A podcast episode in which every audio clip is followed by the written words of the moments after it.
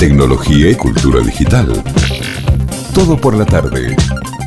Felipe Andrés Durán, cofundador y CEO de UX Art, eh, esta startup enfocada en crear experiencias de arte e intervención urbana mediado por la tecnología. ¿Cómo está Felipe? Buenas tardes, ¿qué tal?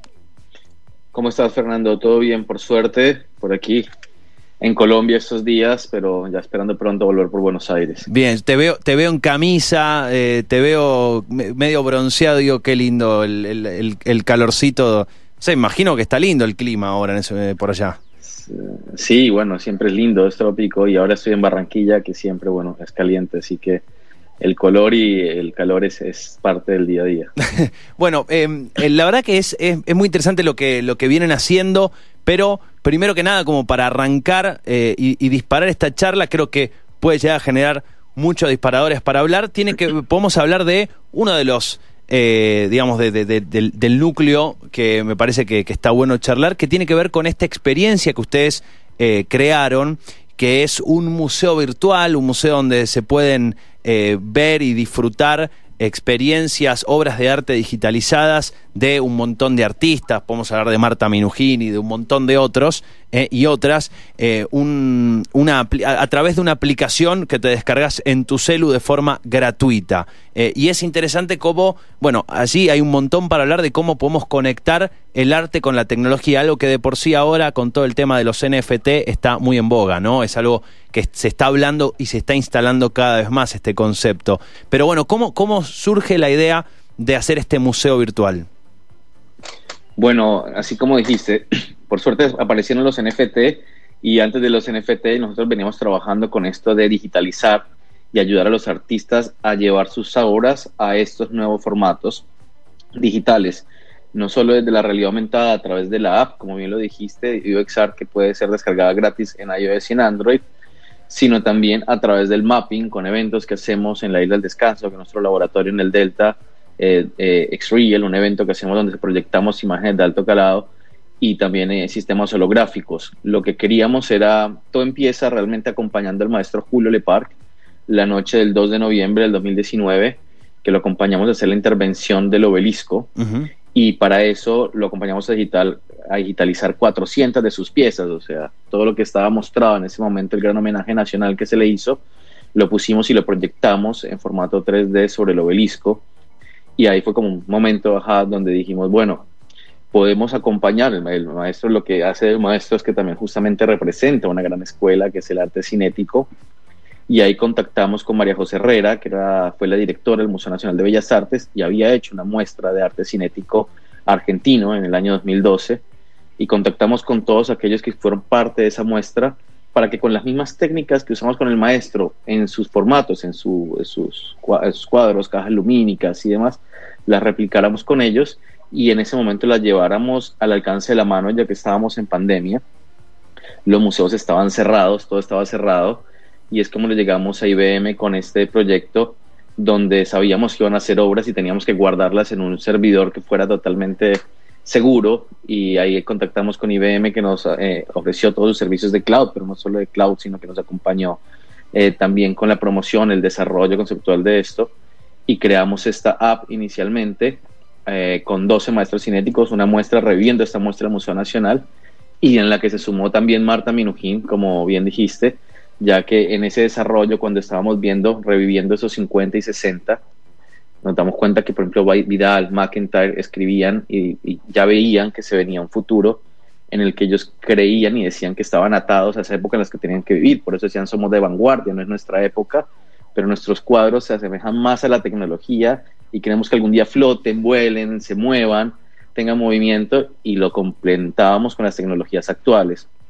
Entonces fue ese sueño de crearlo, pero en ese momento también Marta hablaba de la simultaneidad en simultaneidad, del minufón, hacía obras en streaming, que era una locura, pensaba en ese momento cuando realmente la tecnología no era lo que estábamos. Y la tecnología que usaban los cinéticos eran espejos, cajas, con, e, era más industrial, era más de, de, de luces. Pero con estas tecnologías se cumplen su, la forma, la poética en la que ellos se, se concibieron y por eso es un museo, porque empezamos a integrar no solo los artistas, a reconstruir una muestra colectiva, una gran maestra también como es Marta Minujín, y también vinculamos la parte del descanso como inicio. Y eso nos dio un, decir, ok, estamos mostrando a los artistas en portales inmersivos, que son salones donde la gente anda. Invitamos a que con el celular, pues las personas lo agarren de otra manera, le empiecen a caminar, a dar vueltas, a tomarlo como nunca, porque son piezas que aparecen en la mitad en 3D, que tienen un espacio, una forma, un color, y que hacen parte de tu entorno, es una mezcla. ¿Sabes que... Y esas obras son originales. Eh, primero, bueno, ahora vamos a volver a, todo esto que estás contando. Has dejado ahí un montón de disparadores para, para seguir charlando. Pero hay algo, hay, mucho interesante para hablar de todo esto. Creo que hay algunas, algunos debates en los que a mí no, creo que no me gustaría entrar porque son, son digamos, interminables, son estériles, ¿no? el, hay uno, el, general, el que abarca todo el paraguas, el qué es y qué no es arte, eso lo vamos a dejar de lado, creo que ya habrá otros, otros y otras personas para hablar de eso, eh, pero sí me parece eh, interesante cómo hay un montón de expresiones eh, que empiezan a replantear el sentido del consumo de arte, ¿no? El, el primero, el por suerte empezar a romper con los estereotipos de, de quien consume arte y quien no consume. Eh, y el pensar en democratizar el acceso al arte. Eh, pero también entender si el museo, si el museo es una seguir al museo es una experiencia en donde uno eh, puede apreciar y, puede pararse horas frente a una pieza artística y estar allí contemplándola, etcétera. También digo sería interesante pensar cómo a través de una aplicación y este museo virtual que han creado ustedes, también se propone una experiencia. Digo, si de experiencias hablamos, también es una experiencia. Obviamente, tiene nuevas formas de contarse, tiene nuevas herramientas, eh, pero al mismo tiempo, digo, entender cómo también tiene sus ventajas. En la pandemia el museo estaba cerrado y ustedes tenían un museo abierto en los celulares de cualquier persona. Digo, ahí, te, tiré como un montón de, cosas que me parece que me despertaron lo que vos me estás contando. Exacto, es, es desconfigurar lo que ya tenemos, pensar que un museo tiene que tener muros, sí requiere una arquitectura, pero acá se le provee una arquitectura digital para estas piezas que tampoco pueden ser exhibidas en un museo tradicional porque no tienen esa arquitectura, ese software que las sostiene y que las acompaña, me explico, para poder descargarlas en cualquier lugar y que aparezca un Marta Minujín, un Vidal, un McIntyre, un Ari Brisi en la sala tuya y que puedas recorrerlo y que es una obra original que está en streaming. Eh, eso, eso hace que realmente nos, nos acerque todo a la mano, pero también nosotros fuimos un poco más allá, no solo navegarla, que es la experiencia de la app, sino también digitalizar el espacio, como es haber intervenido los paisajes del descanso con hologramas ya gigantes, donde tú vas caminando en la mitad de la noche y aparecen hologramas, el rombo de vial enorme, el polecelo flotando, Perla Benveniste abarcando todos los pastos, y ya ahí no estás navegando, sino que realmente tienes una confrontación estética directa con el paisaje y, son las mismas piezas que están en la app. Y entonces ahí es donde empiezas a decir, es un museo que ya no tiene muros, pero no tiene fronteras también, porque todas las personas pueden bajarla. Nosotros actualmente estamos en Google Meet y nos estamos viendo acá. Tú estás en Colombia a través de una imagen, yo estoy en, en Mendoza a través de una imagen, pero también si algunas personas estuvieran viendo, estaremos en todas partes. Lo mismo pasa porque es streaming. Las piezas están en, la, en cloud IBM y todo lo descargan por streaming, pero después puede estar en otros formatos. Y ahí hay un cambio importantísimo, que tú que trabajas también con la parte de locución vas a entenderlo. Es la primera vez que el arte plástica empieza a tener cualidades como la música, que es estar en todas partes, ser totalmente democrática, adaptar su estética, sea audiovisual o física, a todos. Y así como la pieza está en el celular, también puede, que sería como un Spotify, digamos, puede estar en un concierto que sería el mapping, que la pieza ya forma grande, grandilocuente, puede estar en un holograma en casa, como es los que lo hicimos, y bueno, y se puede acceder, y cuando lo compras es como comprar una canción. Compras que el derecho de autor, y es lo que se compra a través del NFT. Entonces yo digo que ese es el gran cambio, y es permitir al arte de ser democratizable y acceder a muchas personas que antes no accedían o no podían acceder para viajar a ver. También no es replicar la pieza, justamente, sino hacer piezas que sean pensadas para estos formatos y que realmente aprovechen estos formatos. Por un lado digo el acceso, ¿no? De que cualquier persona pueda... A ver, después eh, habrá otro, otro debate que me parece que no es debate, que tiene que ver con, la, con experiencias distintas. Eh, me parece que acá no, al menos en mi punto de vista, no vale en caer en, en caer en la reflexión de decir, no, bueno, yo antes que ver un museo virtual prefiero ir al museo físico y para mí no es una cosa o la otra o que hay que compararla, saber qué es mejor y qué es peor, son cosas distintas. Creo que caemos a veces en, en, esa, en ese vicio de comparar y son cosas distintas. Digo, eso por un lado...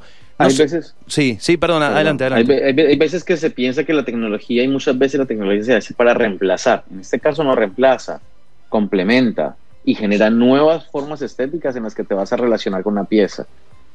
Y ahí es donde está, de pronto, sí, quieres ir a ver la pieza física y lo que se llamaba el aura de la pieza tocada, pero justamente los cinéticos desmitifican eso y dicen, no se requiere el aura, se requiere la virtualidad, una estética visual. Y empieza el arte también a, desarrollarnos y abrirnos esto de, qué es el aura de la pieza y qué lo importante es lo que te hace sentir y lo que te pasa cuando te enfrentas a, una pieza. Digo, por un lado, el, democratizar el acceso a que cualquier persona pueda eh, disfrutar de ese arte, pero también el, esto, más ya que hay un debate ahora sobre la descentralización o no de este tipo de sistemas, o si está descentralizado, pero también está concentrado en ciertos sectores, pero al menos la tecnología de blockchain, que es lo que propone, donde está basado todos los, los tokens no fungibles, propone descentralización y también propone que artistas que tal vez no tienen la, trayectoria o no tienen el nombre por ejemplo, de Marta Minujín, también puedan exponer su arte y que no necesiten de una galería que te dicen a ver cuántos, cuánta, en cuántas muestras estuviste, cuántos millones recaudaste con tus obras. Digo, también permite más, más pantalla, más ventana, más galería para eh, artistas emergentes. Así es, es que es una oportunidad única en la que las personas pueden empezar a vivir de su creatividad sin fronteras, sin necesidad de moverse a una zona capital, ni de intermediarios y no solo eso de mostrarse, sino también no, no pagar los seguros de las obras de envíos, el transporte, los materiales. Y tú pensarás, bueno, entonces es más fácil. No, no es más fácil, porque justamente también lleva al artista a nuevas problemáticas. Obras que se atraviesan, que ahora pueden flotar, que tienen otras estéticas, que no puede trabajar solo para hacerlo, porque requiere un grupo interdisciplinario, arquitectos, generalistas, diseñadores, fotógrafos, y gente de innovación, CTO, electricistas o sea, realmente enriquece y genera una cantidad de trabajos que lo da mucho más que el que hace el lienzo y la madera y las pinturas también. Y que no también le está diciendo el artista olvídese de eso, sino que nosotros trabajamos diciendo síguelo haciendo y después reconstruyámosla virtualmente, pero no es la forma de replicar el cuadro, porque bajar en realidad aumentar el cuadro y ponerlo flotando, pues no genera ninguna experiencia estética y sigue pensándose el mundo 2D como es el Internet actual y no ese nuevo Internet que ya te ofrece lo 3D, lo dimensional, y lo que tú dices, además, la gran oportunidad de romper el mercado, ser peer-to-peer, ser, o sea, vender, relacionarse directamente con la pieza, comprarla en cualquier parte, al minuto, al instante, y saber que realmente puede recibir eh, los fondos para hacerlo, es una oportunidad única para, para, el mundo del arte, para los artistas, y que esto está empezando. Y está empezando porque de enero a marzo, antes de que Christie's vendiera Beeple, que fue la primera obra importante que vendió eh, Christie's en 69 millones, de enero a marzo se habían facturado 40 billones, 40 millones de dólares en NFT, que ya era un hito que estaba pasando algo. De marzo a abril a mayo ya habían 480 millones. De acá a abril va un billón, o sea, 1.100 millones de dólares facturados. Eso es una cosa histórica y tú dirás, ok, es una burbuja, Puede que sí, porque también hasta ahora todo se ve en 2D, pero cuando empiezas a analizar y miras, por ejemplo, que realmente se pueden reconstruir maestros, que realmente hay muchas formas de exhibición, de estética que se va a dar, que sí puedes disfrutarlo, no es como los CryptoPunks que de pronto sí pones para ponerlo en tu Twitter, en tu perfil de Twitter y ya, o verlo en la computadora, sino que realmente puedes usarlo en mapping en, en tu jardín o en tu casa, proyectarlo como un holograma, que si hay formas de mostrarlo, de disfrutarlo, de coleccionarlo, que hay, que diversas maneras de, disfrute y que el concepto de la tenencia cambia, porque también lo tienes, pero lo tienes también para ser compartido, porque así como una canción, entre más escuches la canción, más valiosa es tu obra. ¿Por qué? Porque más cantidad de personas la aprecian y eso significa que el arte se está apreciando y por lo tanto aumenta su valor. Eh, bueno, es eh, la verdad está buenísimo lo, que hacen. Si ingresan a, a, su web, eh, a uxart.cloud, van a poder ver, bueno, un poco de esta experiencia que comentaba recién Felipe sobre las proyecciones que hubo en el obelisco, por ejemplo, en Buenos Aires. pero ahora, ¿cuáles son los, eh, los proyectos que tienen activos? ¿Cuáles son los, próximos pasos? ¿Este museo que proponen a través de esta aplicación es un museo eh, activo? O, digo, van cambiando también las propuestas artísticas o la idea es que se vayan sumando. Eso es lo bueno también, digo, el espacio eh, uno puede proponer diferentes experiencias, pero no tiene que sacar una obra para poner otra, puede poner diferentes salas, digo, lo, tenemos, lo tenemos con, con, un límite mucho, mucho más eh, corrido que el límite que nos proponen las paredes físicas de un museo. Y nos plantea otras cosas, así es, por ejemplo, y no trabajamos solamente como museo, eh, donde solamente la parte estética, sino también la parte educativa. Trabajamos junto al Centro de Astronomía Argentina para poder explicar qué era el eclipse, para poder mostrar el Infinity, eh, lo que se lanzó la NASA en Marte para que descarguen el 3D y los chicos puedan entrar y ver en 360 estar en Marte, por ejemplo, en el canal de astronomía. Nos metimos en un concepto único junto a un pueblo en España, en Orihuela, con el alcalde, el director de la universidad, y el director de un museo con un poeta icónico que es Miguel Hernández, en el que desarrollamos todo ese concepto de ciberpoesía. Y esto es importantísimo para esto, porque fue un caso también muy importante en derecho de autor, donde reconstruimos los versos del poeta en 3D y flotando. Y claro, el derecho de cita existe, tengo que citarlo. Entonces lo mismo pasa con las piezas y los cuadros. Si tú haces un cuadro, estás usando la forma, el color y demás, hay una cita y por eso se guarda el derecho de autor. Y en el caso de Miguel Hernández cumplió 80 años el otro año y ya sus derechos pues se diluyen y pasan a ser universales. Y ahí es donde entra y es NFT ahora que se hizo con derechos de autor después de que pase qué va a pasar cuando se venda como NFT fue creado antes en los momentos de derechos de autor y después se puede vender qué va a pasar con estas partes empiezan a aparecer nuevas reglas y nuevos formatos que uno dice bueno cómo se puede hacer porque yo para hacer un viral aunque no esté tengo que pasar por los permisos de su hijo o los, que heredaron los derechos de autor, pero después eh, para hacer, por ejemplo, un Monet, no, porque ya, ya son derechos de autor claudicados. Eso también se hizo ahí, esa muestra. Ahora estamos con nativos digitales, estamos haciendo un proyecto con El Salvador, donde 100% hemos trabajado a través de la Fundación Yes con los artistas a distancia, no nos hemos visto y nos compartimos por, por redes, por todo, eh, las piezas, ya es el proyecto escalar y cómo trabajamos 100% online eh, y, hacerlo. Y es el, el, museo va creciendo y va desarrollando nuevas temáticas que están.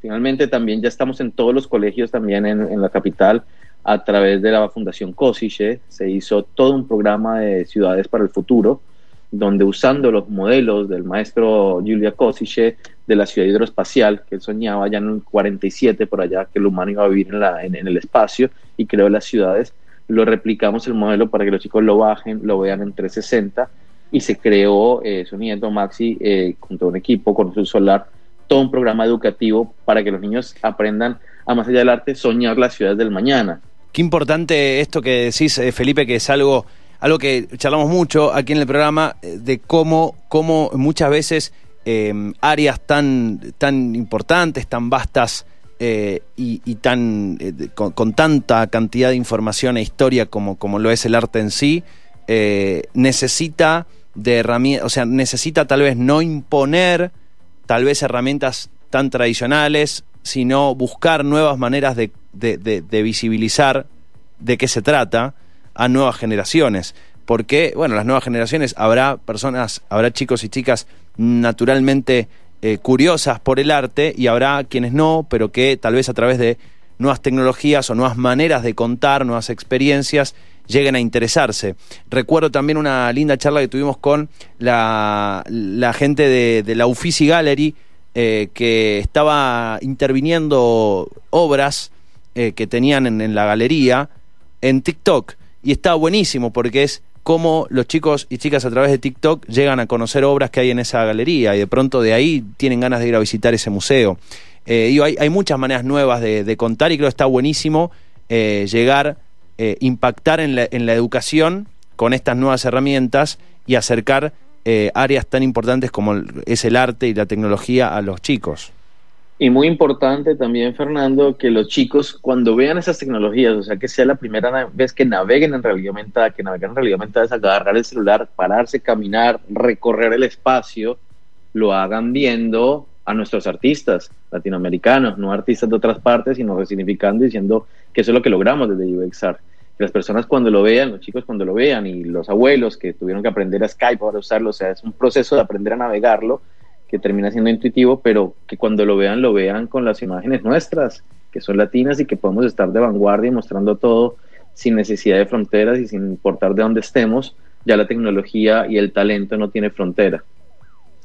Felipe, la verdad, un gustazo charlar contigo. Está buenísimo lo que hacen. Eh, UX Art, eh, así es eh, la web. Pueden buscarlo como uxart, uxart.cloud. Allí está la web. Hay un montón de, información sobre lo que ustedes hacen y algunos otros proyectos también que, que ya han concretado. Y bueno, en las redes también están disponibles. La verdad, está buenísimo. Queríamos invitar a todos los que puedan. El 3 y el 4 de octubre volvemos a hacer un evento de mapping sobre naturaleza con estas obras del Museo Virtual, ahora tomadas en formato monumental en la mitad de la naturaleza, en el Delta de Tigre, en la Isla del Descanso. Los esperamos junto a mi socio Gustavo Beto, Claudio, todo el equipo que trabajamos, Epson, PRG, IBM, Motorola, que nos acompañan en este proceso. Los esperamos para tener esta experiencia única. Te mando un abrazo y les deseo lo mejor de Radio Andina y que disfruten mucho por Mendoza. te mandamos un abrazo fuerte, un gusto charlar con vos. Un fuerte abrazo. Chao, chao. Estaban escuchando a Felipe Andrés Durán, cofundador y CEO de UX Art, esta startup enfocada en crear experiencias novedosas de arte e intervención urbana con tecnología. Han hecho un montón de cosas, pero una de las cosas más lindas tiene que ver con esta, mm, esta app, este museo virtual disponible eh, en la nube de IBM. 16 artistas de Argentina, Francia, España, artistas que ya están en este proyecto como puede ser Marta Minujim, se suma, como decía, el poeta Miguel Hernández. Eh, bueno, pueden descargarla, buscan UX Art en su celu y pueden descargarse la app y visitar este museo virtual. Tecnología y cultura digital. Todo por la tarde.